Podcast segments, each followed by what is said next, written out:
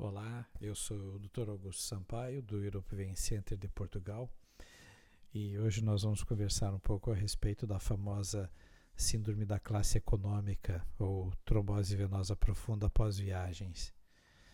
E, bem, cada vez eh, mais pessoas realizam viagens longas, tanto para lazer ou a trabalho, e já deve ter ouvido falar em síndrome da classe econômica ou trombose relacionada às viagens aéreas. E é sobre esse problema que nós vamos falar hoje, decorrente do fato de viajarmos como se fôssemos sardinhas enlatadas.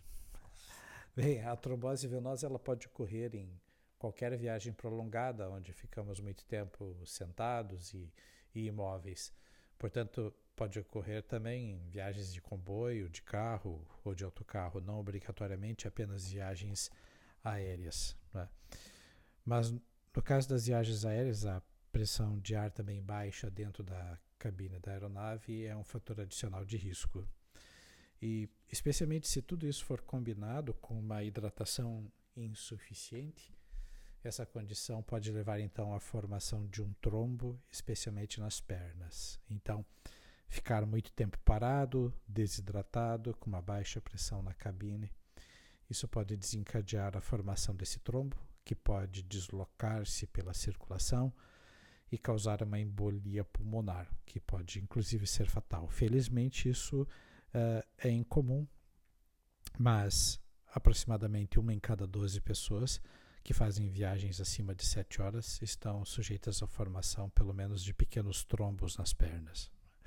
E os sintomas eles podem ser imediatos ou ocorrer após alguns dias, e por isso nós devemos prestar atenção em alguns sinais se ocorrerem imediatamente após a viagem ou nos dias seguintes após uma viagem, como por exemplo dor no peito, falta de ar, tosse com um pouco de sangue uh, e, claro, inchaço ou dor importante na perna, que geralmente é um dos sinais aí mais evidentes. E aí chama atenção é que habitualmente é um inchaço apenas em uma das pernas. Pode ocorrer nas duas, né?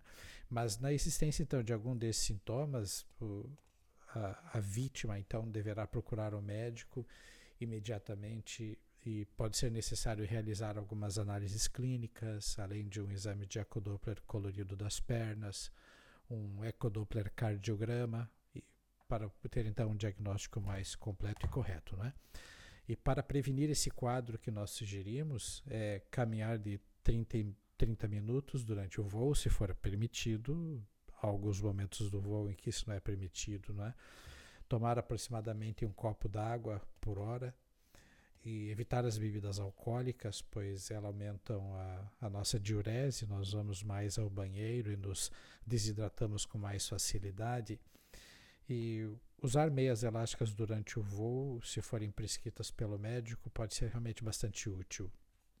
Já muitas companhias aéreas possuem algumas instruções sobre esses exercícios a bordo e outras mais naqueles folhetos disponíveis naquela bolsinha no, atrás do banco, né, que está na nossa frente. Mas o mais importante é ser proativo e tomar poucos e simples cuidados que podem ser efetivos.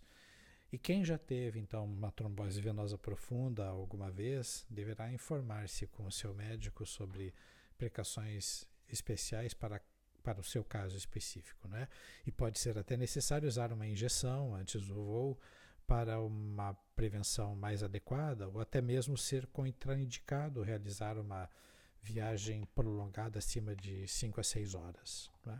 Bom, a utilização rotineira de aspirina, que já nos foi perguntado, não está prevista como um método de prevenção, pelo menos para a maior parte das pessoas.